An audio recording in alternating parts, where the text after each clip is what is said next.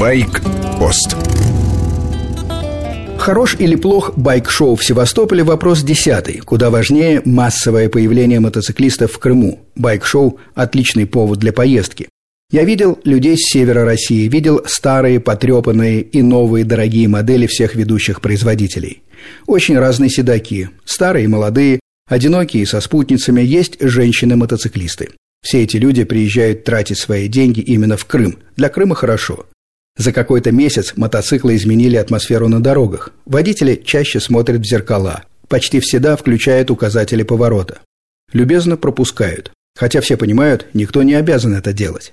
Мотоциклистам ездить по дорогам Крыма стало безопаснее, это факт. Спасибо байк-шоу, спасибо ночным волкам.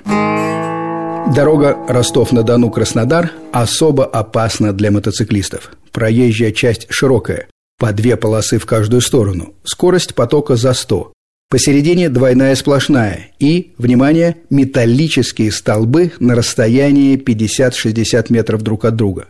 Кто-то решил, что так можно предупредить обгоны по встречке. Случайный наезд на столбики для машины означает только битые фары, крылья, бампера – а для мотоциклиста это вопрос жизни и смерти.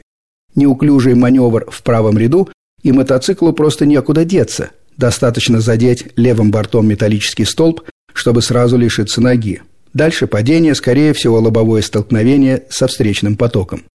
Для мотоцикла такие столбы – это все равно, что бездонная пропасть без ограждений. Совет могу дать один – держаться правой полосы везде, где возможно. Обгонять лучше между рядов, в крайнем случае вдоль правой обочины – и, конечно, писать во все инстанции, потому что вертикальные штыри на дороге противоречат всем нормативам. Старый горный серпантин на мотоцикле. Удовольствие для эстетов. Чем уже дорога, тем выше пульс. Смотреть на красоты времени нет. Внимание на полотно. Кусты на обочине, высокая трава, закрытые повороты, шпильки. Ночью включаем дальний свет. Больше шансов, что отблески увидит другой водитель. Можно сигналить. Цель та же – предупредить встречный транспорт. Но в любом случае нет гарантии, что вам в лоб не вылетит блондинка или местный шумахер.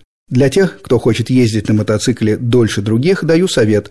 Подождите попутную машину, желательно бодрую, пустите вперед, повисните на хвосте, но не слишком близко. При разъезде с вами встречная машина будет гарантированно отжата к своей обочине. С вами был Сергей Фонтон, старший. Короткая программа о мотоциклах и мотоциклистах «Байкпост» выходит каждый будний день, а по воскресеньям обстоятельный разговор в эфире с часу до двух дня.